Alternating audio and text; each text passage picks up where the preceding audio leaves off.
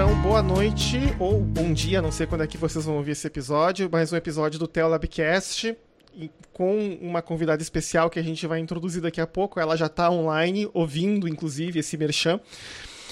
Então aqui estamos nós, Cedric aqui direto da Zona Oeste do Rio de Janeiro, Léo direto da periferia de Santo André, a Samanta depois vai se apresentar, vai dizer de onde ela está falando. É só para lembrar para vocês, se vocês quiserem sempre entrar em contato com a gente, vocês podem falar com a gente direto pelo Twitter, no twitter.com.br ou no Facebook também, facebook.com.br ou então no e-mail que também é teolabcast.gmail.com. Uh, sem muitas delongas, sempre também lembrando que de vez em quando, quando o Léo fica inspirado, como eu digo sempre, o incansável Leonardo Rossato, ele faz os, as reflexões pequenas que ele chama de zip. Ah, ele lançou uma no sábado que está bem legal, então se quem quiser também escutar, também está disponível lá, são reflexões de 15 minutos e mais ou menos 7 MB de download, então não é uma coisa muito grande. Tá?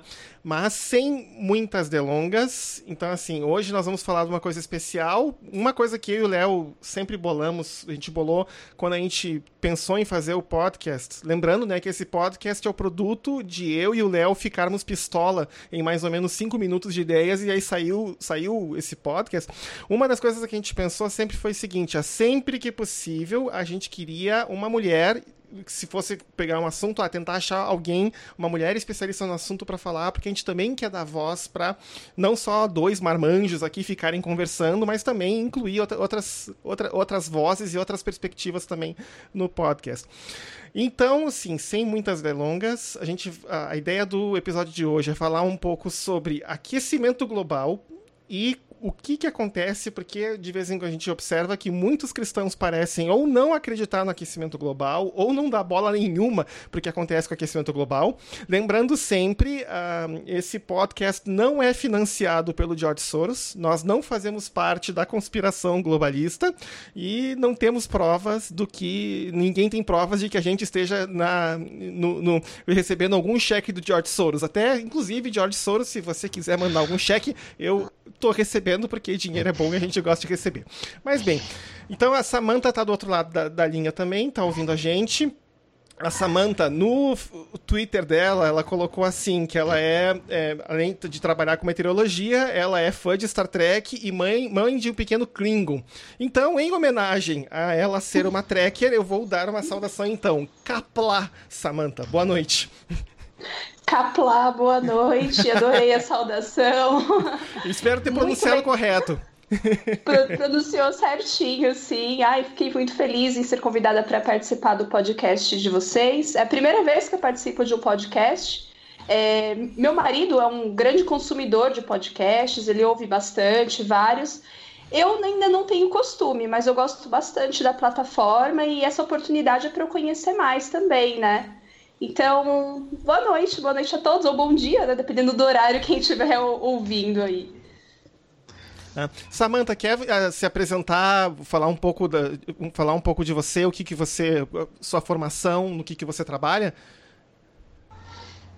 Bom, eu trabalho como meteorologista, né? Eu me formei é, em bacharel em meteorologia, a profissão é meteorologista na Universidade de São Paulo. Lá na Universidade de São Paulo também eu fiz o meu mestrado, também na área de meteorologia. Penso em um dia fazer um doutorado também, dar continuidade aos meus estudos, por que não? Mas ainda não sei se eu vou continuar na meteorologia ou se eu vou para outra área. É, atualmente eu trabalho na estação meteorológica do IAG USP, que é uma estação meteorológica com 85 anos de história, é, funcionando ininterruptamente. Então a gente coleta dados é, Fica ali no Parque Estadual Fontes do Ipiranga, em frente ao zoológico. Então a gente tem dados, é um histórico de dados bem longo de São Paulo. É, essa estação ela se diferencia porque a gente não coleta apenas dados, a gente também atende grupos escolares, então a gente tem um trabalho de difusão da meteorologia, de divulgação científica para grupos escolares, é, grupos de escoteiros, a gente recebe bastante escoteiros também. E a gente às vezes também atua em alguns cursos, cursos também de difusão científica, aqueles cursos curtos de cultura e extensão para as pessoas que querem saber um pouco mais sobre meteorologia. Então a gente também atende muitos professores. É um trabalho que eu gosto muito de fazer, eu já estou há sete anos nesse local e é bem gratificante, assim, bem gostoso trabalhar lá. Fala, Léo. Pode falar. Boa noite, Samantha. Boa noite, Cedric. Estamos aí mais uma vez juntos. É um prazer aí estar com vocês novamente, ainda mais com a Samantha, que é uma pessoa que, assim, via redes sociais, via o Meteorópolis, né? Que é o, o seu blog, né, Samantha? Sou isso mesmo. É, eu sempre vejo dando informações de qualidade aí sobre a questão da meteorologia e a gente tem muitas dúvidas. A gente não é especialista na área, mas eu amo ciência, o, o Cedric também ama ciência e a gente está aqui, sob o nosso ponto de vista, para discutir, para aprender também. Eu acho que todos nós só temos muito a ganhar com o episódio de hoje e eu tenho certeza que vai ser muito legal e estamos abertos a discutir o formato da Terra. Ah, tá bom. Ah, com certeza. A troca de, a troca de experiências hoje vai ser muito legal. A, porque a tela tá parecendo estranha para vocês? Não, para nós tá, a gente tá com o teu áudio perfeito. Assim, mas Ótimo. assim, a, a Tá, tá tudo tranquilo. Não, gente, é da Terra. É aquela Ah, da Terra. Tá, eu pensei, achei que era ah, tela, desculpa. da tela. Eu pensei que é. tivesse dado algum problema. Ah, vamos não, discutir não. o formato da Terra, porque é incrível, né? Em 2018, essa, essa discussão ainda tá... Ainda tem ganhado uma força aí. E, e é incrível, porque eu recebo e-mails de alguns professores que falam que os seus alunos viram aí vídeos no YouTube, vídeos é, desinforma, de desinformação, né? E levam esse conteúdo para a sala de aula. Então eu já escrevi um ou dois posts a respeito no, lá no Meteorópole, falando sobre o formato da Terra, e conforme eu ia escrevendo, eu falava, meu Deus, eu não acredito que eu estou falando sobre isso. que eu tenho que escrever um post sobre isso, mas eu fiquei feliz com o retorno. Muitos professores agradeceram. Ah, que bom. O, para mim, o melhor vídeo que, entre aspas, eu vou deixar claro isso, que prova que a Terra é plana, fecha aspas, é aquele que o cara alugou um helicóptero e foi pro mar, assim, aí ele botou uma régua na frente do, da linha do oceano e viu, tá vendo? É plano, né? E aí eu olhei aquilo, eu botei a mão na testa, eu olhei pros céus, disse, Senhor, o que que tá acontecendo? Mas sabe? Pois é. Uma coisa que, em, voltando para a questão ali também do, do, aquecimento global, uma coisa que motivou eu e o Léo a discutir essa questão do assunto, uma, como o próprio Léo falou, foi uma, uma parte de ignorância da nossa parte, embora eu trabalhe com química orgânica. Essa questão toda de ciência do clima é um pouco eu, eu, vou usar a expressão errada, é um pouco ainda é um pouco esotérica até mesmo para mim, algumas questões, alguns termos, algumas questões que se discutem e também porque assim nós dois uh, somos cristãos e a gente do contato que a gente tem com amigos e com pessoas das igrejas onde a gente circula, a gente sabe que tem muita gente que não acredita, que acha que é mentira, que acha que é uma farsa e alguns inclusive não se importam. Por exemplo, tem um caso famoso de um pastor nos Estados Unidos, inclusive dependendo de quem você lê, você vai olhar a expressão former, former disgraced pastor, né? Porque ele é um pastor que caiu em desgraça, mas está tentando voltar para os holofotes, que é o pastor Mark Driscoll, que ele numa conferência ele falou: "Ah, eu sei que Jesus vai queimar tudo isso aqui, então eu não tenho problemas em dirigir meu utilitário esportivo", né? Aí é claro, o pessoal caiu de pau criticando ele e ele falou: "Ah, vocês não têm senso de humor, vocês não entendem que eu estava falando uma piada", só que ninguém acreditou que ele realmente estava falando uma piada. O problema é que esse pensamento dele, ou seja, ah, para que se importar com isso aqui, né? Então, não, não dou bola para aquecimento global, essas coisas, é um pensamento que é replicado por muita gente, né? E também tem aqueles outros, não no meio evangélico, mas fora do meio evangélico, que simplesmente uh, uh, usam de meias verdades, né, para dizer que o aquecimento global não existe. Por exemplo, um caso famoso é um jornalista brasileiro chamado Alexandre Garcia, que de tanto em tanto, né, toda vez que tem nevasca recorde na, na Europa, ele fala, né, cadê o aquecimento global, né, aquela coisa toda, né, que tá ficando frio. E também nas últimas duas semanas, se não me engano, o Trump também falou, né, da nevasca e também falou né, que ele gostaria que tivesse um bom e velho aquecimento global para diminuir a neve né, lá no, no norte dos Estados Unidos. Mas daí então, Samantha, então a primeira pergunta seria retórica. Assim, eu sei a resposta, mas eu queria ouvir de ti. Aquecimento global é real? Sim ou não? O aquecimento global ele é real é, 97% da comunidade científica é, concorda que o aquecimento global ele não só é real, como ele é causado pelo homem, né? Ele tem uma raiz antropogênica. E de onde vem esse 97%, que é um número até muito falado na mídia e tudo mais, né? Foi um levantamento num artigo de 2013 de vários autores. Esse levantamento é, leu mais de 12 mil resumos de artigos, de artigos científicos, né? Então, desses 12 mil, leram todos eles e, e chegaram a algumas conclusões, né? É, 32,6% endossavam o aquecimento global antropogênico. 66,4% não tem nenhuma posição declarada, não tinham nenhuma posição de declarada sobre o assunto. 0,7 rejeitavam o aquecimento global antropogênico e 0,3 ainda estão incertos sobre se é antropogênico ou não. Aí, pegando esse bolo todo desses 12 mil artigos e considerando só aqueles que têm uma posição sobre o assunto, ou seja, o, aqueles que dizem que sim, é causado pelo homem ou não é causado pelo homem, fizeram uma nova análise nesse grupo de artigos e verificaram que 97 endossava o aquecimento global antropogênico. E esse levantamento desse, de, desse artigo de 2013, ele não foi o único. Foram feitos vários outros levantamentos de artigos ou entrevistas que foram feitas com cientistas e os valores sempre são superiores a 80%. Depois eu até posso passar as referências para vocês. Então, sempre, sempre acima de 80% em todos esses levantamentos que foram feitos, é, foi a concordância né, de que sim, o aquecimento global ele é causado por razões antropogênicas, né?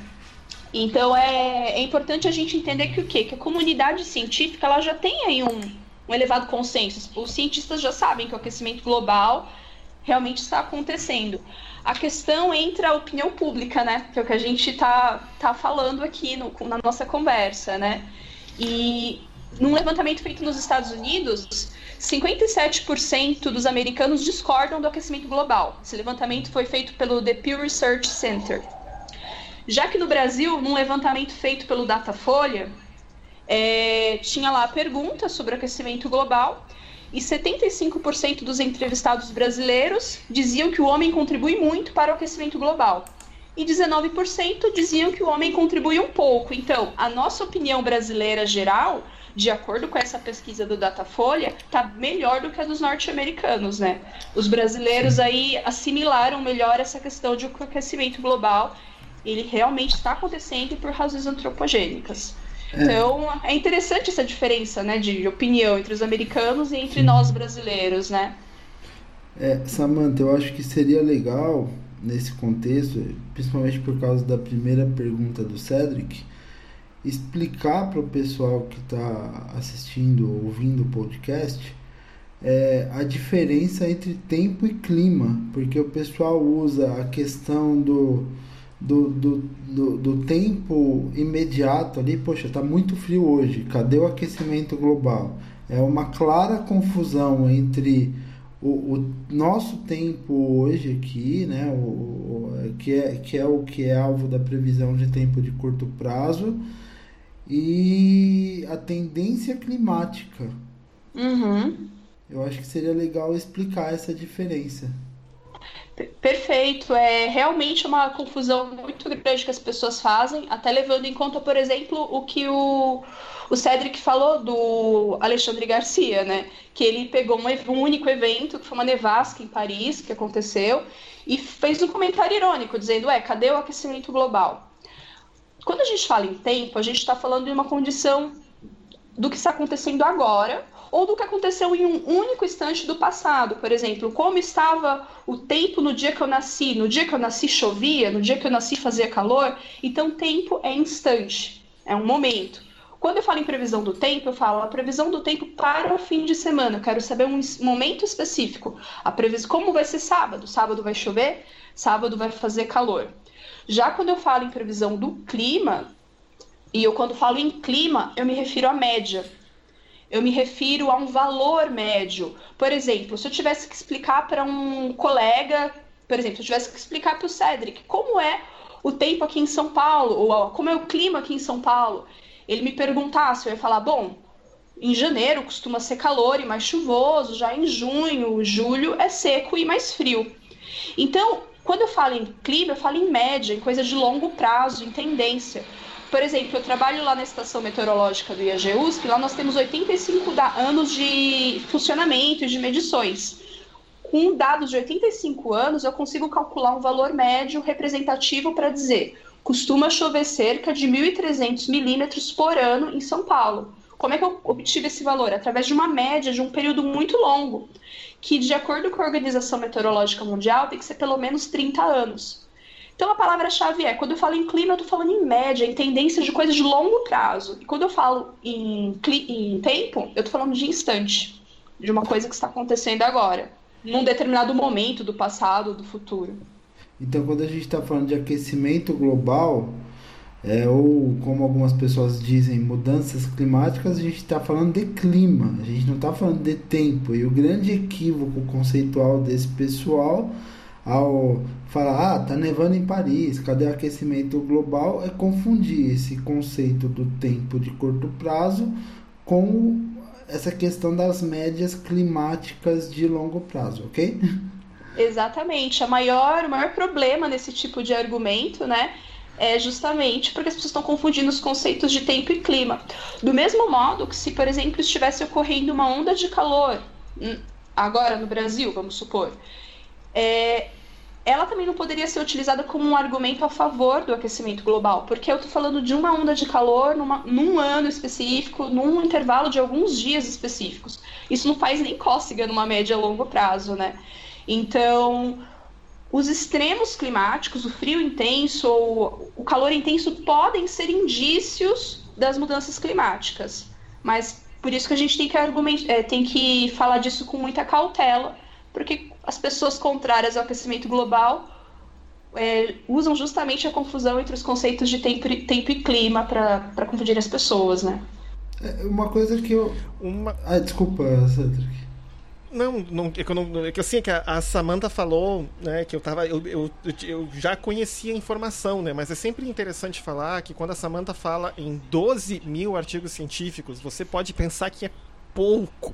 Eu vou fazer um contexto da minha área de química orgânica. Quando eu faço uma busca de uma revisão bibliográfica e eu acho algo acima de 400 artigos, eu geralmente eu, eu já, já, já me retroalimento com a seguinte informação eu fiz uma busca ampla demais, eu peguei muito artigo. É muita coisa, eu vou ter que cortar alguns termos dessa busca para poder reduzir, porque senão eu não consigo trabalhar. Então o que acontece? Quando alguém fala que, olha só, é, esse estudo lidou com 12 mil artigos da literatura, eu posso dizer o seguinte, que é uma quantidade colossal, ou diria extremamente colossal, de informação para se lidar.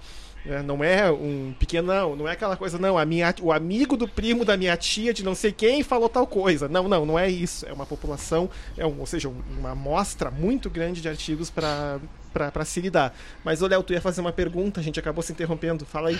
Não, na verdade, assim, o que eu ia perguntar é uma informação que a, a, a Samantha meio que passou em ampassant e que eu ouço bastante, é, que é justamente é, o papel do, do, das mudanças climáticas, do aquecimento global nessa, nessa coisa de proporcionar mais extremos. Então, por exemplo, você tem mais eventos de furacões extremos, de extrema força no, no Atlântico Norte e parte dos cientistas atribui isso ou correlaciona isso à questão do aquecimento global.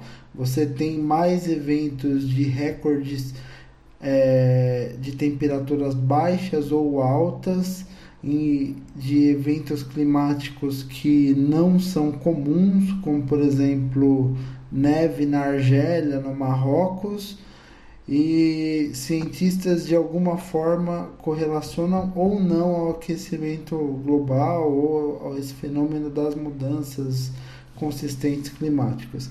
Qual que é, assim, é, existe de fato uma correlação? Isso tem comprovação em dados científicos ou é só uma, uma sugestão? É algo, assim, que ainda não atingiu o sigma 5, né? Ainda não atingiu a, a certeza. Hein, Samantha?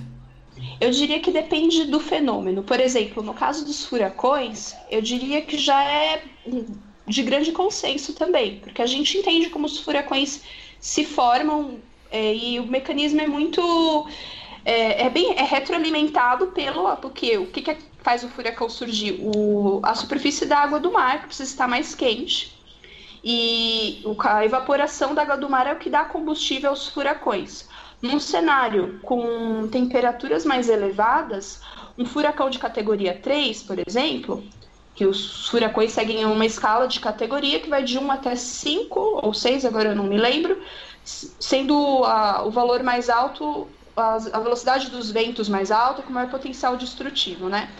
Então, o furacão que ele é mais fraco, se ele encontrar águas mais quentes, ele pode se alimentar com a evaporação dessas águas mais quentes e realmente aumentar sua categoria e se, ou se deslocar para áreas onde não costuma ter furacões. Por exemplo, foi o caso do furacão Sandy.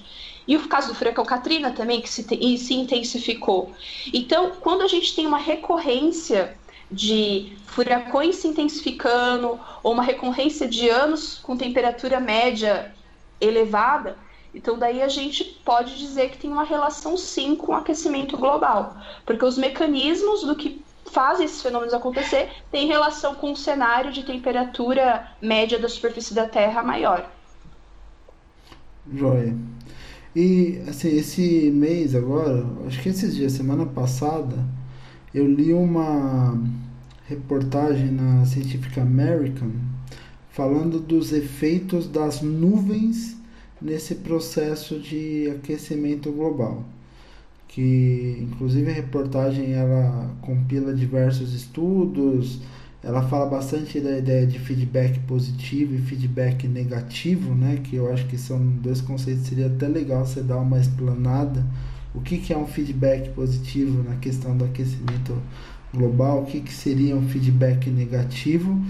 E uma das conclusões que os cientistas tiveram lá é que as nuvens elas tendem de acordo com os estudos que eles fizeram, a, a, a, ter um feedback mais positivo, porque esse processo de aquecimento em larga escala do planeta, de aumento das temperaturas médias, faz com que é, certo tipo de nuvem aumente um pouco de altura no céu, aquela, aquelas nuvens de alta latitude, aumentem de alta latitude, de alta altitude, aumentem um pouco, aumentem um pouco de é, a sua posição no céu e enfim. No geral, o, o, a conclusão dos cientistas é que é, há um feedback positivo você, tem alguma noção, alguma informação? Você, você posta bastante sobre essa questão de nuvens e tipo de nuvens. É, quais, nu, quais nuvens que dariam um feedback positivo? Quais nuvens dariam feedback negativo? Você tem alguma informação sobre isso? Olha, a informação que eu tenho é bem básica, mas o que eu posso dizer para vocês é que, dependendo da altura da nuvem, né, as nuvens elas se formam aí desde a camada baixa, que é aí entre 1,5 e uns 5, 6 quilômetros de altura, mas a gente tem nuvens altas, que são as nuvens que se formam lá na, numa altura de uns 10 quilômetros de altura, daí para cima, até uns 15 quilômetros de altura mais ou menos. As nuvens mais baixas, elas tendem a ter o que? O feedback positivo, que é fazer com que o aquecimento seja aumentado, porque elas ajudam a aprisionar o calor que a Terra emite, né? A Terra absorve a radiação solar e ela emite calor. Então, as nuvens mais baixas elas tendem a aprisionar esse calor. Já as nuvens mais altas poderiam atuar de uma maneira diferente, refletindo a radiação solar que chegaria na Terra direto para o espaço e diminuindo um pouco o aquecimento da superfície. Então, sim, dependendo da altura da nuvem, ela poderia é, ter um impacto diferente. Né? O feedback positivo seria no sentido de favorecer o aquecimento global, aumentar o aquecimento, e o feedback negativo seria no sentido de diminuir esse aquecimento, né? É, dificultar esse aquecimento. Então, é... só que as nuvens elas vão se formar, por exemplo, se a gente tem mais calor, tem mais água evaporando na superfície do mar, teoria, a gente poderia ter é, mais nuvens se formando. próximo à costa, por exemplo. E esse, esse, esse tipo de feedback, né, a evaporação da água do mar formaria mais nuvens, e isso poderia sim ter um impacto, no, colaborar no aquecimento global, né? Não, legal. É, eu, que, uma coisa que eu, que eu, assim, que eu sempre fico. É, é, quando a gente fala de feedback positivo feedback negativo, eu acabei falando das nuvens, mas eu acho que o exemplo clássico disso é a questão da neve, né? Porque é, essa feedback positivo feedback negativo, como você já meio começou a explicar, ele tem muito a ver com a questão da da cor da superfície e da capacidade de refletir a luz solar.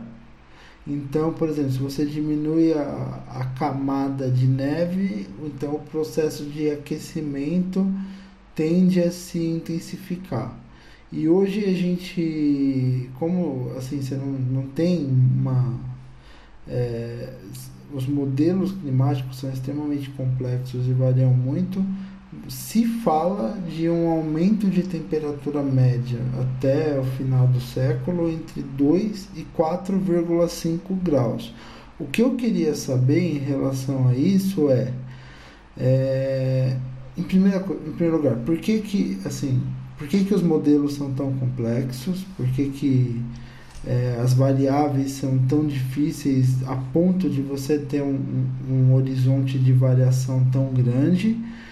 E em segundo lugar, é, qual, é, qual é de fato o, o, efeito desse feedback? Por exemplo, se eu pintar meu telhado de branco, eu vou estar contribuindo para esfriar o planeta?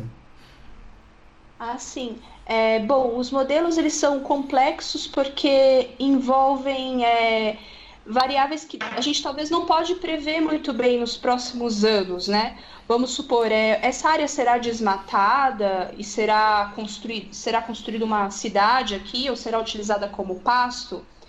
É, as, o cenário de, emissão, de emissões de gases de efeito estufa vai aumentar ou vai diminuir, né? Então, tem questões é, ligadas à dinâmica das pessoas que elas dificultam em muito esse processo de previsão é, climática. Então, os modelos climáticos eles trabalham muitas vezes com cenários, um cenário em que as emissões continuassem no patamar que estão hoje, um cenário em que essas emissões fossem muito maiores, ou que reduzissem, ou que o desmatamento fosse contido. Então, são muitas coisas que têm a ver com a atividade humana que acabam atrapalhando, entre aspas, né, ou, aumentando o desafio, né, de você fazer projeções é, do clima para longo prazo. E além disso, tem a própria natureza caótica da atmosfera. Prever o tempo já é, é difícil também, né? É, a gente não consegue, por exemplo, fazer uma, uma previsão de chuva. A gente diz que vai chover em São Paulo, mas muitas vezes a gente não consegue dizer em qual bairro vai chover, né? Porque a gente precisaria de mais dados observados, mais estações meteorológicas, a gente precisaria de mais satélites, mais radares, o que a gente não tem. E a gente precisa, precisa de modelos aí cada vez mais refinados, né? Que levam em conta áreas cada vez mais limitadas e levando em conta as particularidades daquela área.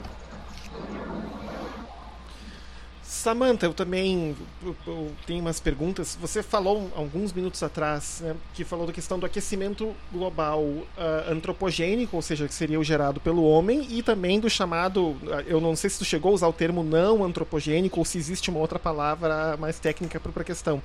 Então, assim, uh, quais seriam as causas, ou seja, o que que o homem, ou seja, quais são os, os como é que eu vou dizer, uh, o que, que o homem exatamente poderia fazer? Muita gente sabe, mas é sempre bom falar de novo. O que, que o homem está fazendo? Quais seriam as causas antropogênicas do aquecimento global? E quais seriam as não antropogênicas? Bom, é, levando em conta o que poderia causar mudanças no clima em, em longa. Mundialmente, né, globalmente. Então a gente tem aí principalmente uhum. as, a, o vulcanismo, né? Eu diria que é uma das maiores razões. A gente já teve casos no passado, por exemplo, do vulcão Toba, do vulcão Pinatubo, que erupções muito massivas vulcânicas é, fazem com que haja um resfriamento na, temperatura da Terra, porque aquelas partículas é, emitidas pelos vulcões ficam em suspensão e refletem parte da radiação solar. Então, o vulcanismo tem o vulcão Yellowstone, né, a caldeira Yellowstone nos Estados Unidos. Eu às vezes eu brinco no Twitter, vai Yellowstone, vai. Deus me perdoe, mas é. mas é, é, é uma, pode acontecer, ele pode entrar em erupção e, e poderia causar um resfriamento. É, variações na orbitais da Terra, né, os ciclos de Milankovitch. Então a Terra ela tem algumas variações em sua órbita, na excentricidade da sua órbita, da sua órbita. É, variações, porque a Terra, quando ela está girando, ela parece um peão, assim, né? Devido ao nosso eixo ser inclinado. Essas variações, elas podem causar mudanças climáticas, estão relacionadas com as grandes glaciações, né? Uma outra causa global e natural, assim, poderiam ser as variações na atividade solar, né? A nossa estrela passa por uns ciclos aí de uns 11 anos, mais ou menos, de máximo e de mínimo solar. Inclusive, um artigo recente aí, é... foi publicado no final do ano passado, dá indícios de que o nosso Sol pode estar passando por um mínimo, né? Então, voltando ao Alexandre Garcia, que disse o ano passado também que o Sol não tinha assinado a... o Acordo de Paris, né? Ironizando. Bom, Sol acho que assinou, né? Porque se ele está no mínimo de emissões, como sugere esse artigo, então acho que o Sol está fazendo a parte dele. Então tem essas variações que são naturais e poderiam alterar o clima globalmente. O que seriam as variações antropogênicas, né? Os estudos têm mostrado, é, desde a primeira metade do século XX, que emissões de alguns gases, como o CO2, o metano, são os principais. Esses gases eles fazem o quê? Eles ajudam a, a eles aprisionam a radiação a radiação terrestre, que é o calor que a Terra emite. Né? É importante a gente entender que a, a radiação solar, o Sol, os raios solares, eles são absorvidos pela superfície da Terra. A superfície da Terra então vai aquecer a atmosfera, né? Tanto que se a gente anda lá por volta do meio-dia, no asfalto quente, né? Acaba no mês de janeiro, acaba, acaba aí queimando o pé, né? E se a gente chega bem perto, a gente sente um calor sendo emitido. É, é a superfície que absorveu a radiação solar. Perdão. Aí a superfície vai então aquecer a atmosfera. O que, que os, os gases do efeito estufa fazem? Eles absorvem, reabsorvem parte dessa, desse calor emitido pela Terra. Esse calor, parte dele seria espirrada para o espaço aí, refletiria para o espaço. Só que os raios solares, os gases de efeito estufa, eles atrapalham esse ciclo, porque eles absorvem parte desse calor que fica aprisionado na atmosfera, né?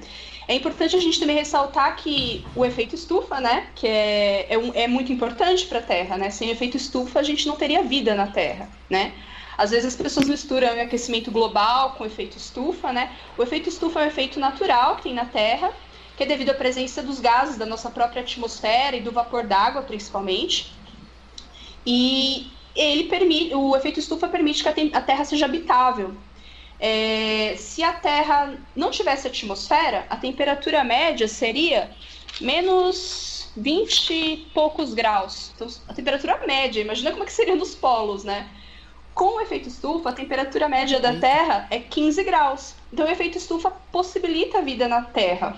O que acontece? Com a emissão desses gases de efeito estufa, o efeito estufa ele é aumentado. É aí que é o, temos o termo, a denominação aquecimento global. Então, assim, o que, que emite esses gases, né?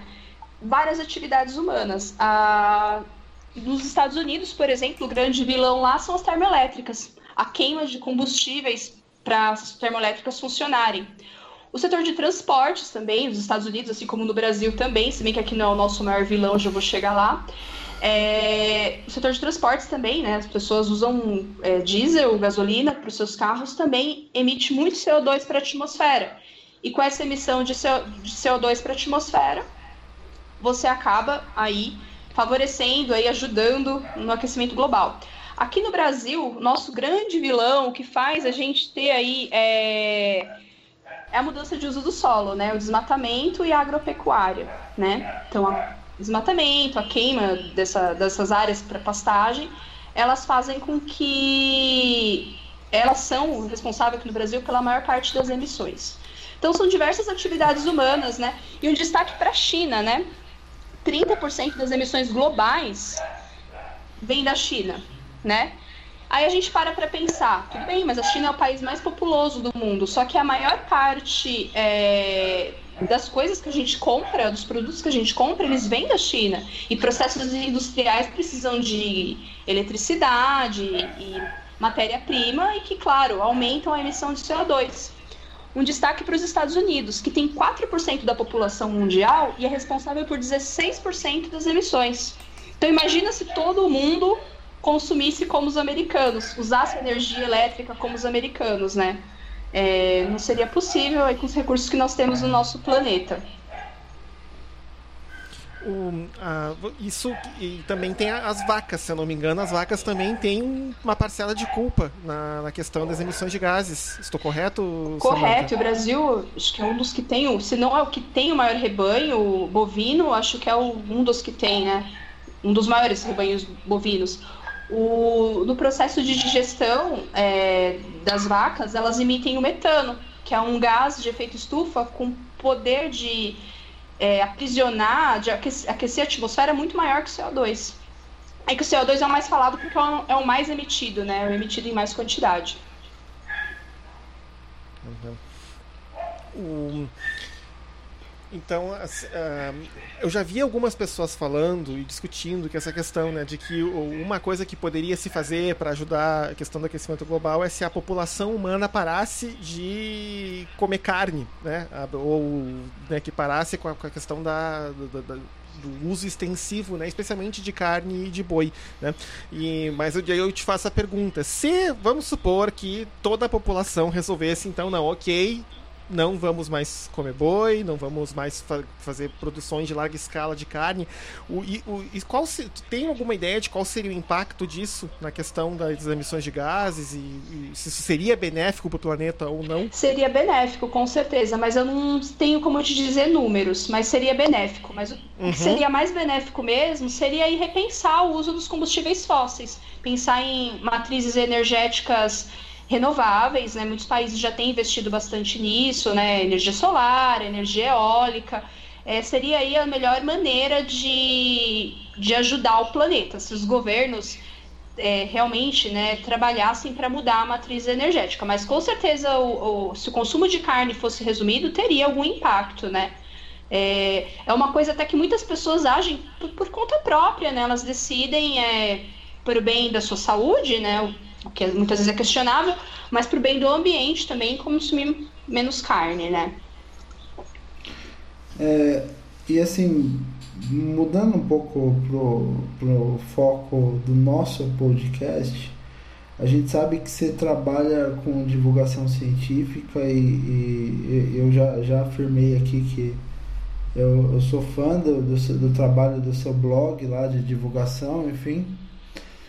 E, e, e assim, nesse trabalho de divulgação científica, especialmente na área da, meteoro, na, da meteorologia, que é uma área que, como o Cedric falou, é alvo de muita resistência da, da população, que as pessoas consideram como algo esotérico, porque meteorologia para as pessoas é, é sinônimo de previsão do tempo. Previsão do tempo vira e mexe erra. Então é, meteorologia para muita gente é como se você estivesse jogando dados e falar, ah, hoje então vai chover, hoje vai fazer sol. Esse é o conceito para a maioria da população e você faz um trabalho importante de divulgação nesse sentido para esclarecer conceitos mesmo e tal e aprofundar mesmo para quem tiver interesse. É, e como o Cedric já falou, a gente tem uma dificuldade muito grande de colocar esse conceito dentro do meio cristão. E não é colocar esse conceito de impor, ah, agora você vai aprender meteorologia, aprende aí a diferença entre tempo e clima. Não, é, é colocar conceitos básicos, estilo a Terra é um globo. Porque, assim, cada vez mais as pessoas elas acreditam nos seus parâmetros. A gente falou bastante disso no episódio anterior do, aqui do teu Labcast sobre fake news, sobre a questão da pessoa acreditar piamente na figura de um pastor que se coloca como mediador e tal. Então, assim, como que a gente. É, quais estratégias que a gente pode usar para ensinar de maneira simples temas como meteorologia e conceitos para que essas pessoas elas saiam dessa assim dessa, dessa crença né que às vezes é uma transposição daquela crença religiosa irrefutável delas para outros aspectos da vida né? Então, assim, às vezes é, ela acredita naquilo e nada do que a gente vai fazer vai mudar essa crença dessa pessoa. Então, se a pessoa não acredita em aquecimento global, que nem 57% dos norte-americanos não acreditam, como que a gente vai fazer para, poxa vida, né? né? Como que eu vou é, colocar dados, como que eu vou ajudar, como que eu vou fazer um trabalho de divulgação científica, como que eu vou fazer trabalho de divulgação nas escolas, que, o que, que é mais eficiente para as pessoas desde cedo é, já estarem a par desses conceitos científicos básicos que no fundo todo mundo, a maioria das pessoas deveria saber. Bom, é, eu acho que o ensino de ciências tem que ser divertido, agradável, desde a tenra infância, né? Os pequenininhos lá já têm que começar a gostarem, a gostar de coisas interessantes, de ciência. Vou dar um exemplo: espaços como o Sabina, que fica em Santo André, que é maravilhoso, é, poderiam ter em várias cidades do Brasil inteiro, para sair daquela coisa chata, entre aspas, da sala de aula. Eu falo chata, entre aspas, porque a gente ainda tem aquela ideia de que para a escola é chato, de que para a escola é cansativo. Infelizmente, principalmente as escolas públicas deixam muito, muito, muito a desejar, né? Às vezes tem deficiências gravíssimas, como falta de professor, né, de ciências, de física, de matemática.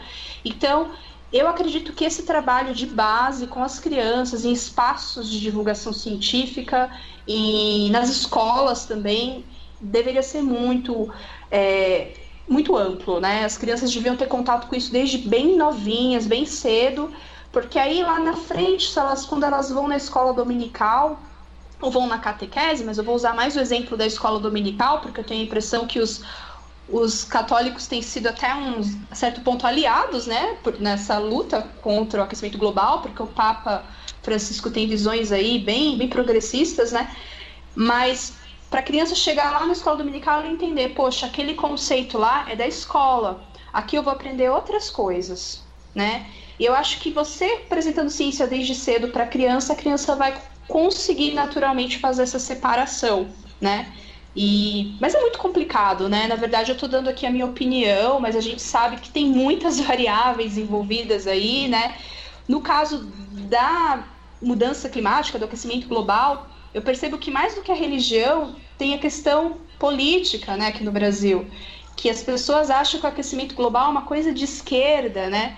E vem lá dos Estados Unidos isso também, né? Lá nos Estados Unidos eles falam que é a liberal hoax, né? Um hoax dos liberais, um boato dos liberais, que o aquecimento global não é verdade. Então é complicado quando a gente começa a entrar nesse terreno em que a política está se misturando com a religião dessa forma um pouco perigosa, né? E a gente tem aí uma pitada de ignorância científica, que foi um problema que veio lá de trás, que as crianças não tiveram na escola e tudo mais. Então, é, eu acho que é um, é um, desafio enorme, enorme. O que eu coloquei aqui é só a minha, minha opinião mesmo, assim. A questão do logo. Não, porque assim. Ah. Desculpa, Léo, não quis, não quis te interromper, porque assim, é o... existe dentro do, do, cristianismo uma série de correntes em relação Sim, à questão de como lidar com essa questão de meio ambiente. Por exemplo, Papa Francisco é o que a gente poderia chamar de conservacionista, uhum. ou seja, eles, acreditam, eles acreditam que, olha, Deus deu a terra para nós para a gente cuidar. Sim, sim. Então nós somos responsáveis pelo que acontecer e de alguma forma Deus vai cobrar da gente né, o mal que a gente está fazendo para o planeta. Né? Já, por exemplo, especialmente nos Estados Unidos, o problema que parece unir todas essas coisas que tu falou é uma coisa que eu já falei com o Léo no outro episódio, que é uma praga chamada dispensacionalismo, que essencialmente é o seguinte: se uh, uh, para participar, então, essa questão do, do, do, aquecimento global é tudo parte de uma conspiração para que se entregue o governo do mundo para as Nações Unidas, capitaneada pelo Al Gore, e uma vez que se gerar esse governo o mundial, anticristo. o anticristo vai exatamente, o anticristo vai surgir, né? E aí, né, tudo a, a grande tribulação, etc, etc, etc, né? E ponto. E junta nesse caldeirão todo uma questão de jeito como as pessoas encaram tanto a questão da salvação como a questão, Sim. vou usar o termo técnico aqui, de escatologia. Uhum. Muita gente encara a salvação ou Jesus como um uh, ministro de assuntos pós-vida e a salvação como um passaporte para um lugar melhor. Então é uma visão muito escapista. Olha, eu vou sair desse lugar, né? O irmão Lázaro canta, né? Ainda bem que eu vou morar no é, céu. Não... Todo mundo que é ruim vai ficar aqui. Eu não pertenço eu vou subir, a esse mundo. Eu, vou subir. eu não pertenço a esse Isso, mundo. Essa questão, né? ideologia que é, é bem, bem propagada.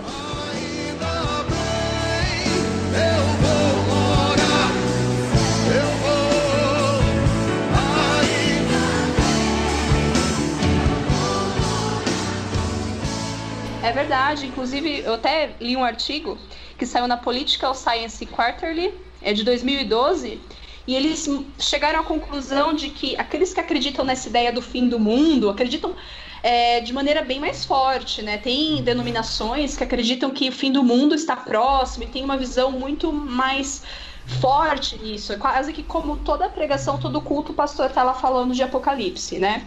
E essas pessoas elas têm uma tendência a levar menos em consideração, a apoiarem menos é, políticas que tenham como objetivo uma regulação ambiental, por exemplo. Né? Porque elas, igual você falou, elas acham que o fim, o mundo vai acabar mesmo, o fim está próximo, então eu não preciso contribuir em nada. Então esse artigo bem interessante que saiu, depois eu também passo o link para vocês. Eu fui fazendo umas anotações, igual eu tinha te falado, né? Que eu, eu tinha escrito alguns posts sobre o assunto e eu fiz um levantamento, então eu fui anotando aqui. E tem um texto muito legal do The Washington Post que mostra os círculozinhos, as denominações, e é um gráfico, né? No eixo Y do gráfico, né? Tá acreditar ou não em regulações ambientais. E no eixo X tá acreditar ou não na evolução, né? Porque é um outro tema aí bastante controverso, né? E a gente vê aí uma concentração de algumas é, denominações na parte mais baixa do gráfico, né, mostrando que realmente não acreditam em evolução, não acreditam em mudanças climáticas, e uma concentração de algumas outras denominações de uma maneira mais moderada e até chegar naqueles que realmente não misturam aí, vamos dizer assim, fé e ciência, né? Então, é um artigo, não sei se tem como passar aqui, por aqui para vocês. Não, depois, depois tu, tu, manda, pode mandar por e-mail, que daí eu coloco nas notas do episódio. Porque tem umas, re umas referências bem legais para quem quiser saber mais, que eu acho, acho bem interessante, né? E a gente precisa levar em consideração também, que eu acho que é muito importante no cenário que a gente vive hoje, que dentro de uma denominação, a gente tem uma diversidade de pessoas, a gente tem um universo de pessoas, né? Então ali você vai ter uma pessoa que ela é tem uma, uma, ideias mais progressistas, ela lê mais sobre ciência, ela gosta. A gente vai encontrar pessoas que já não têm tanta importância nisso, não vê tanta importância, não leem tanto sobre o assunto. Então, esse, inclusive esse texto do Washington Post fala isso, né? Você, a gente não pode encerrar o assunto em dizer fulano é da igreja tal, então ele é assim. Não, ali tem um universo de pessoas, né? Isso precisa ser levado em consideração. Eu falo que é importante a gente ressaltar isso no cenário hoje em dia, que é um cenário em que as pessoas acham que o crente evangélico é o ignorante, que não sabe de nada, que mal sabe escrever, e é até alvo de piadas jocosas por aí e tal.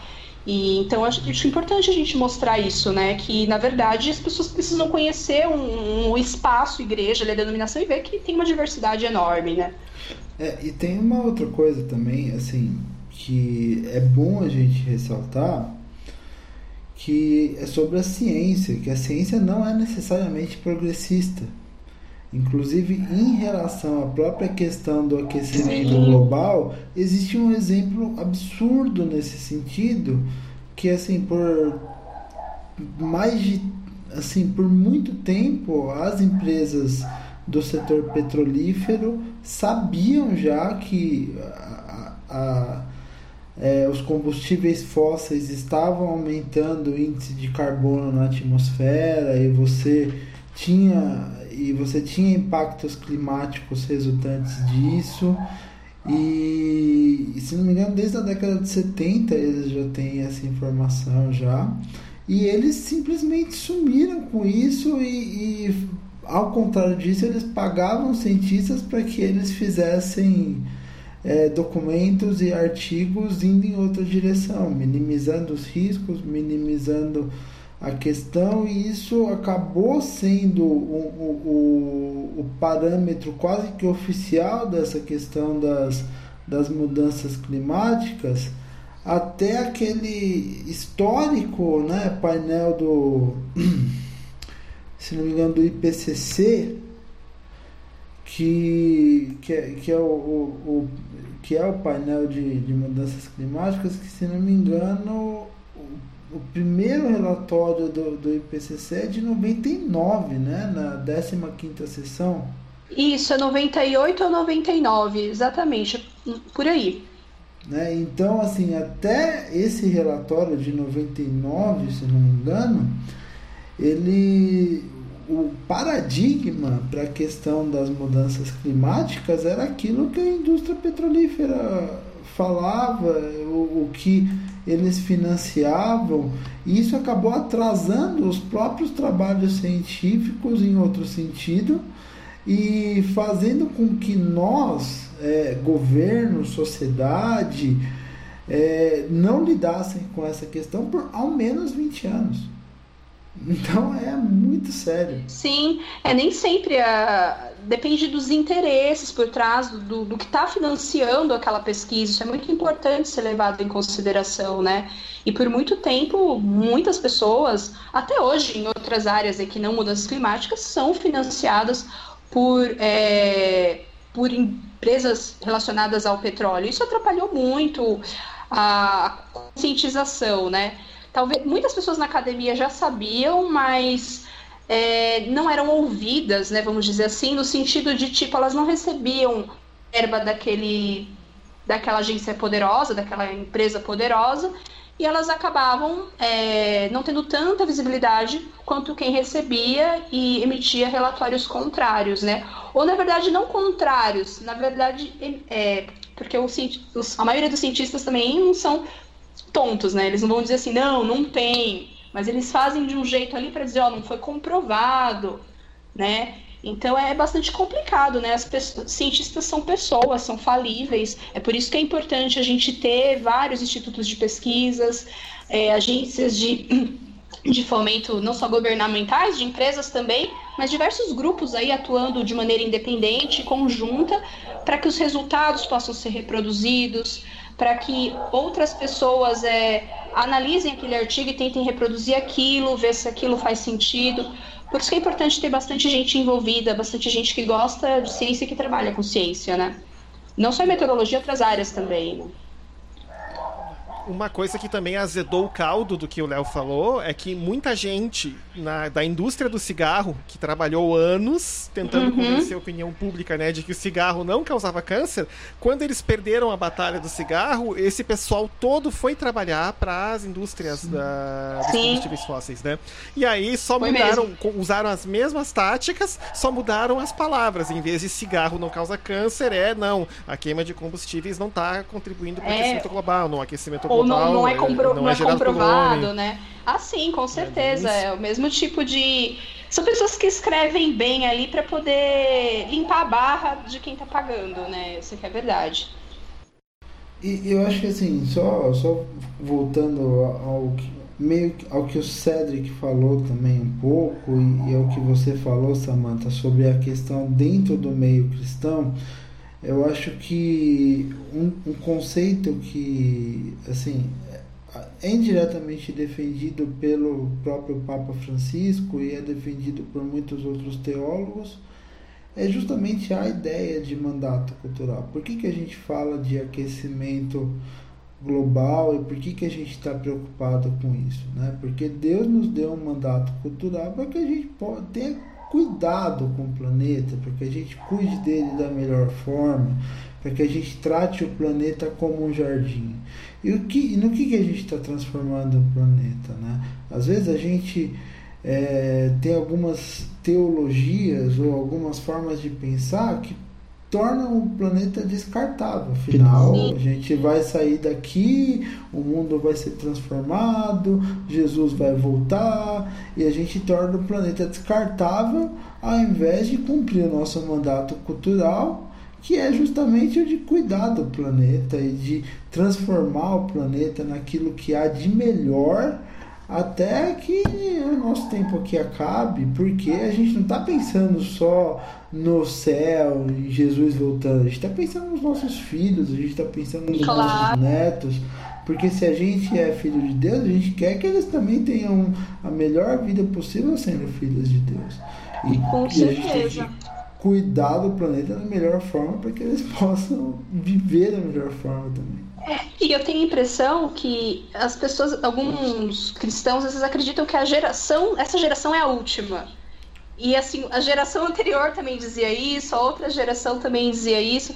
Então, as pessoas vivem no limite do fim do mundo. É como se fosse acontecer agora, daqui cinco minutos. Come on, children, you're acting like children. Every generation thinks it's the end of the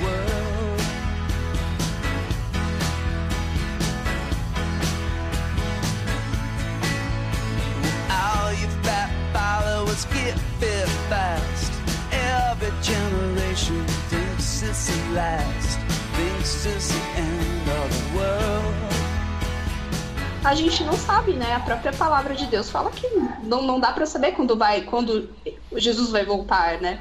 Então a gente tem que pensar no legado, né? No legado que a gente vai deixar para os nossos filhos. Porque se a gente for pensar assim, Deus me livre, mas as pessoas podem começar a pensar então eu não preciso me preocupar em, em ser bom com um gentil, né? Vamos usar um termo muito utilizado, em tratar uma outra pessoa, eu vou cuidar só dos meus, porque tá próximo, o fim tá, está próximo. Então esse, essa questão do fim próximo, essa coisa muito apocalíptica, com certeza ela faz com que as pessoas elas deixem aí de lado o cuidado com a terra e não só isso. Eu vejo também que é, muitas vezes as pessoas se alienam, né, da, das questões do mundo, né? Eu conheço muita gente assim, principalmente pessoas que tiveram uma experiência recente com Jesus, né? Estão muito envolvidas ali com o trabalho da igreja e tal. Elas não leem sobre mais nada, elas ficam só dentro da, da Bíblia, igreja. É, vou ouvir uma música evangélica ou cristã, de modo geral. Vou, vou assistir só programas cristãos e até que ponto isso é bom, né? A gente precisa também receber informações e entender o que está acontecendo com o nosso mundo. Para a gente poder ser o sal né, da Terra, a gente poder contribuir com a Terra. A gente precisa saber o que está acontecendo, né? E eu vejo, é, é a forma que eu vejo, assim, particularmente. Há um tempo atrás, eu estava ouvindo um podcast dos Estados Unidos, também de, como eles chamam de teologia alternativa, é, porque na verdade é de, de viés bem progressista.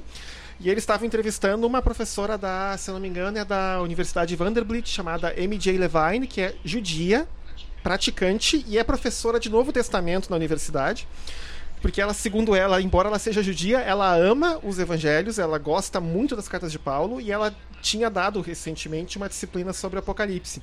Então ela fala assim que tem gente nos Estados Unidos que não quer nem saber de proteção ambiental, porque olha só, no Apocalipse está escrito que vai ter catástrofe, uhum. terremoto, isso e aquilo, então ó, vamos queimar, vamos torrar esse petróleo que é para Jesus voltar mais, mais cedo, entendeu? Porque eu quero sair dessa, eu quero ir para uma melhor, então vamos queimar petróleo, vamos queimar carvão, vamos fazer de tudo para que Jesus Sim. volte mais cedo.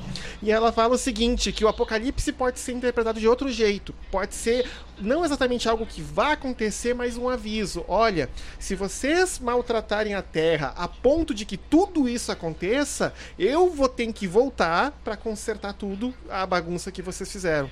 E aí ela começa a discutir essa questão, né? Que ela, ela faz um, ela vira o apocalipse de cabeça para baixo para dizer, olha, talvez seja um aviso de Deus dizendo, olha, não façam isso, porque se vocês fizerem isso, eu vou ter que lidar com vocês de um jeito que eu não queria, né? Então é uma, uma coisa bem, quando eu li aquilo, se eu parei parei, eu pausei o podcast, eu, pô, nunca tinha Nossa, pensado Nossa, muito interessante. De vista, Depois você me passa o link para esse, pra esse é. podcast. Inclusive, sim, me ocorreu sim. uma coisa agora, o que eu vou falar talvez seja um pouco polêmico, né?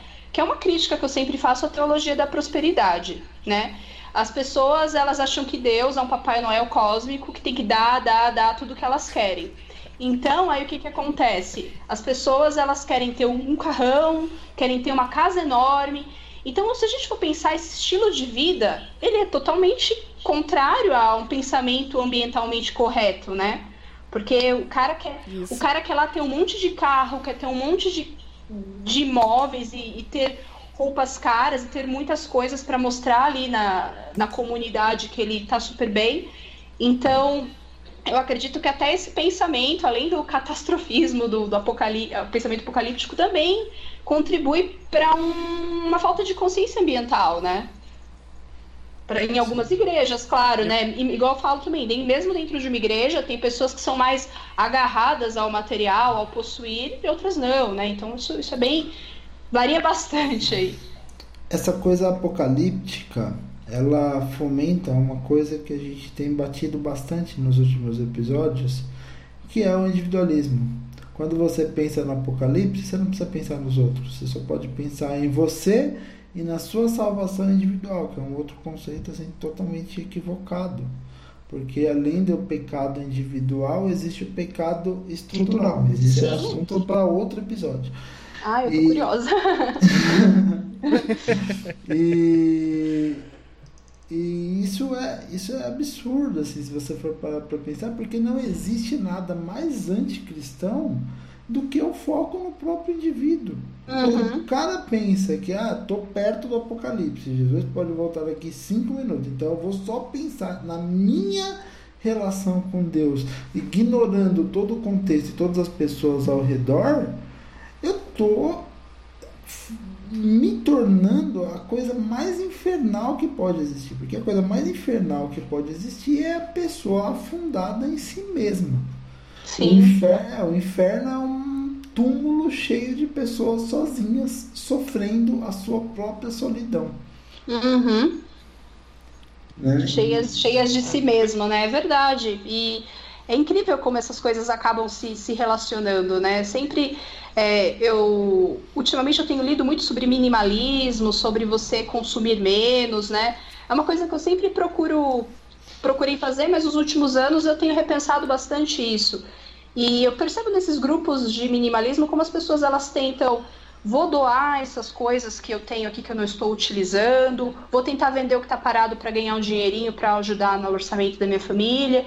Então, aos poucos, eu percebo que tem um movimento de pessoas com esse pensamento minimalista, não apenas do pensando filosoficamente, assim, mas pensando também no ambiente, né?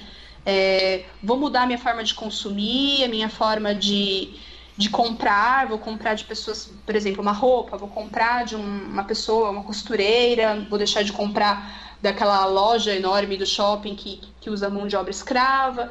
Então as pessoas elas estão então, aos poucos, eu, eu, sou uma pessoa otimista, assim, esperançosa, né? Talvez não tão otimista, mas bastante esperançosa. Que eu vejo esse movimento das pessoas pensando é, no outro, né? Na, no ambiente também. Eu percebo que tudo isso está relacionado, né? Quem compra menos não se endivida, é, não acumula tanta coisa, acaba sobrando tempo para outras coisas, para as pessoas. Então, pensando de maneira esperançosa, acredito que as pessoas estão estão repensando a sua maneira de viver. Tem esse movimento. Legal, bem legal. Ah, eu estou olhando aqui o, o, tempo de gravação. A gente está chegando perto mais ou menos do que seria o nosso limite assim de tempo até para o pessoal não a gente calculou mais ou menos o tempo que seria o tempo que o brasileiro demora mais ou menos no seu transporte público. Perfeito. Né?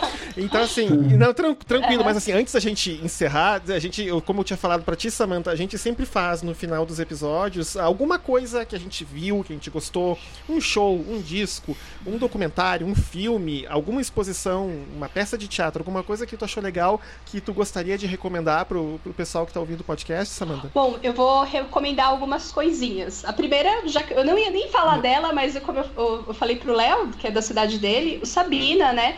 Quem tá em São Paulo, ou quem tá no ABC, ou quem tá de passagem em São Paulo, vão visitar o Sabina Escola Parque do Conhecimento. Eu adoro. Meu filho adora. Meu filho, ele é o louco do dinossauro. Meu filhinho, ele ama dinossauro. A gente sempre. Já fui lá três vezes, num período aí de dois anos. Meu filho, já, nós somos o fim de semana agora, meu filho já está falando para ir. É muito legal lá porque tem um espaço com experiências de física, de matemática, tem um pequeno aquário, tem pinguinário, tem uma parte de dinossauros, tem o planetário que é maravilhoso.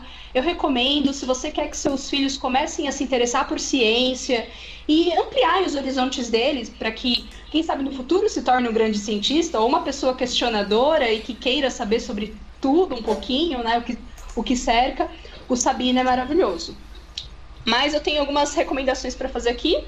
É, eu tô assistindo uma série muito legal, que acho que tá fazendo até sucesso, que chama The Crown, que conta a história do reinado da Rainha Elizabeth II. Tô gostando bastante, achei muito bacana os figurinos, a parte histórica e a parte de ficção também que eles colocam ali para aumentar o drama, o suspense, bem legal. Eu li um livro no final do ano passado que eu preciso recomendar, que é Jesus e as Mulheres, O que ele pensa de nós, da Sharon James. É um livro maravilhoso que fala de todas as mulheres que passaram pela vida de Jesus, né? Então, fala da mulher que tocou as vestes dele, fala de Marta, de Maria de Betânia, de sua mãe Maria. Então, o livro, cada capítulo do livro fala de uma mulher que passou pela vida de Jesus e, e fala um pouco da história daquela mulher e como aquela mulher tem relação com a mulher atual, com a mulher cristã atual. E eu acho que é um livro muito legal, porque muitas vezes as pessoas falam coisas sobre o cristianismo que é machista, que é isso, que é aquilo. Não, leiam esse livro para você vocês entenderem um pouco da relação de Jesus com as mulheres. É um livro maravilhoso. E Legal. um livro que eu ganhei de aniversário que eu tô lendo, que é muito bom, que é The Cosmic Tourist. É um livro de divulgação científica do Brian May, do Patrick Moore e do Chris Lintott. eu gostei desse livro porque a gente começa na Terra e vai se afastando da Terra e vendo todos os mistérios revelados no universo. Então chega na Lua, chega nos planetas mais próximos, depois nas estrelas mais próximas, fala um pouco das descobertas, ele tem imagens fantásticas desse livro. E o curiosidade, né, o Brian May era um dos integrantes do Queen, né? E ele é astrônomo. Isso que eu ia perguntar. É, e o Sir Patrick Moore, que é um astrônomo amador conhecidíssimo, escritor também de ficção científica, né? E o Chris Lintott, que é um outro astrônomo bem jovem também, bem atuante nessa área de divulgação científica. Então, esse livro The Cosmic Tourist é um livro que eu recomendo também, bem bacana. Eu falei bastante, mas é que são coisas é. legais que eu realmente, assim, tem a ver com comigo, mas que eu acredito que outras pessoas podem conhecer e gostar bastante também. É, mas essa aqui é a ideia do, das recomendações. Léo, tem recomendações para esse episódio? Tem um livro do Robert James Barry que ele fala da trajetória de fé de alguns cientistas que ele foi lançado aqui no Brasil pela Ultimato recentemente. Aqui no Brasil ele saiu como Verdadeiros Cientistas Fé Verdadeira. Então ele tem, é, ele é composto de diversos capítulos que conta a história de cientistas proeminentes que também são pessoas conhecidas por sua fé, gente como Francis Collins, Alistair McGrath, o próprio Robert James Barry, entre outros. Então fica essa recomendação hoje para para fica de recomendação hoje e todas essas recomendações da da Samanta eu subscrevo. Santo André é a melhor cidade do mundo e o Sabina é sensacional. É sensacional, é maravilhoso. Quem tem crianças, aí é o mesmo adulto, gente, vai lá, vai se impressionar com a ciência, se ficar fascinado mesmo com as coisas que tem lá. Sim.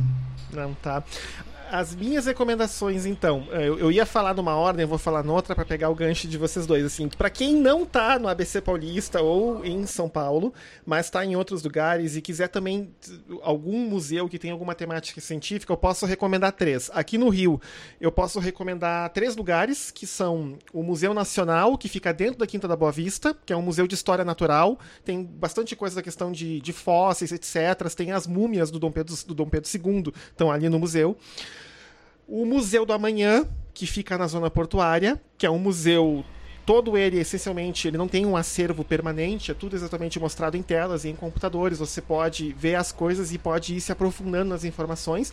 Inclusive ele tem um simulador de o caso o pior cenário do aquecimento global e do aumento do nível do mar acontecer no Rio de Janeiro, o que, que vai acontecer com a cidade? Spoiler, não é bonito, não é bonito. O que, porque ele mostra onde que o mar vai parar, o que, que vai acontecer com Copacabana e outros lugares bonitos da cidade. E um outro lugar é o Planetário da Gávea, que, que é perto da PUC, aqui do Rio, que também é um lugar legal. De vez em quando tem algumas exposições, algumas coisas para ver. Para quem não está no Rio de Janeiro, não está em São Paulo, um outro lugar que eu conheço, que eu já fui, que eu posso recomendar, é o Museu de Ciências e Tecnologia da PUC em Porto Alegre, que é um dos melhores museus do Brasil. E também tem muitos experimentos de química, de física e de também questões de biologia e também um, algumas questões de matemática matemática, lógica, etc. Tem umas coisas bem legais lá para se fazer com crianças pequenas ou não tão pequenas, inclusive com adolescentes. Né? Inclusive, a última vez que a gente foi lá, a gente pegou o gerador de Van Graaf funcionando, aí a minha esposa botou a mão no gerador, o cabelo dela né, ficou todo jogado para cima, né? É aquela questão.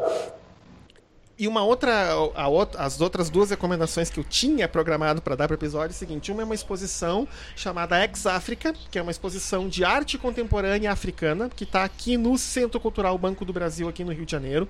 Ela deve estar tá encerrando agora dia 11 e 12 de março. Eu acho que ela vai para São Paulo depois. Eu não tenho como garantir, porque eu sei que ela vai circular pelo país.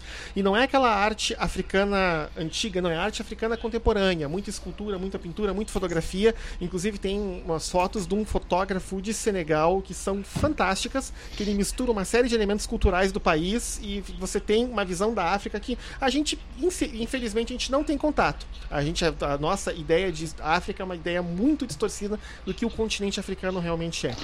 E para terminar, uh, é um disco que saiu em 2016, não é um disco tão recente, de três uh, cantoras dos Estados Unidos que é a Neko Case, a Laura Viers e a que dispensa apresentações, que é a Cade Lang. Elas gravaram um disco juntas, que inclusive é chamado Case barra Lang barra Viers, e que é, o disco é fantástico. As três se revezam cantando, ou elas cantam juntas, ou elas acompanham uma a outra, e o disco é bem legal. Eu, depois eu vou botar as notas no episódio para o pessoal também poder ouvir. Pra... Fala aí, Léo, tava querendo falar um negócio. Uh, só para constar, se você quiser começar também a acompanhar podcasts sobre ciência, eu trago três recomendações que talvez sejam bem legais. A primeira delas é o, é o, o SciCast, que é talvez um dos, um dos mais é conhecidos ótimo. da área, é muito divertido, tem uma linguagem muito amigável, o pessoal lá é bem legal e eles falam sobre diversos temas. Outra recomendação interessante é o Dragões de Garagem, que também é bem legal e fala uhum. bastante sobre o tema. E uma terceira recomendação, que o Cedric deve conhecer também, é o Fronteiras da Ciência, lá do pessoal do Instituto uhum. de Física da Federal do Rio Grande do Sul, que também é um, um pessoal muito profissional, com entrevistas com pessoas conhecidas, com grandes cientistas, temas bem bacanas, uma linguagem bem legal. Enfim, além do moléculas do próprio Cedric, que eventualmente vai ao ar de vez em quando, aí de 15 em 15 dias. Beleza? Beleza. Samantha, eu queria a, agradecer pela aula de climatologia, aquecimento global que a gente recebeu. Ah, muito obrigado, primeiro, pela disponibilidade de gastar uma hora e 15 minutos com a gente nesse horário não tão cristão da noite, mas é o horário que a gente podia para poder se coordenar. Tá? E muito obrigado. Eu acredito que o pessoal que está ouvindo vai gostar muito das explicações e vai, vai curtir bem. Uma pergunta, Samantha: se alguém quiser te entrar em contato contigo pelas redes sociais, pode te encontrar como? Bom, pode me encontrar através do Twitter, eu tô sempre lá. É arroba Samantha Weather. Weather quer dizer tempo, né, em inglês, tempo no sentido meteorológico. É... Acredito que o Twitter é a mais fácil de me encontrar, porque tá bem fácil de eu acessar, sempre acesso pelo, é, pelo celular. E através do meu blog também, meteorópole.com.br.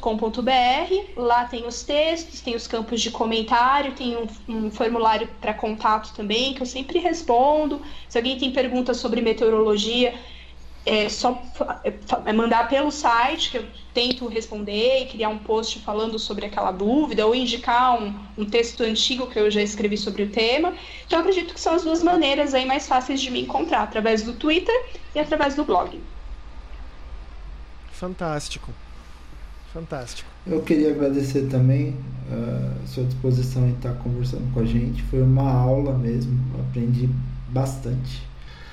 Muito eu agradeço obrigado. bastante pela oportunidade que vocês me deram, porque é a primeira vez, como eu falei, que eu participo de um podcast bem interessante interagir com vocês, que eu já acompanhava nas redes sociais, no Twitter, né?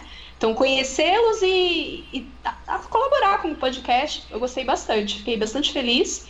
E espero que o pessoal goste de ouvir, se tiver dúvidas, alguma questão que não ficou muito clara, é só entrar em contato comigo que eu puder ajudar a espalhar o conhecimento sobre a meteorologia, sobre o clima. Eu posso, nunca puder colaborar, eu vou colaborar.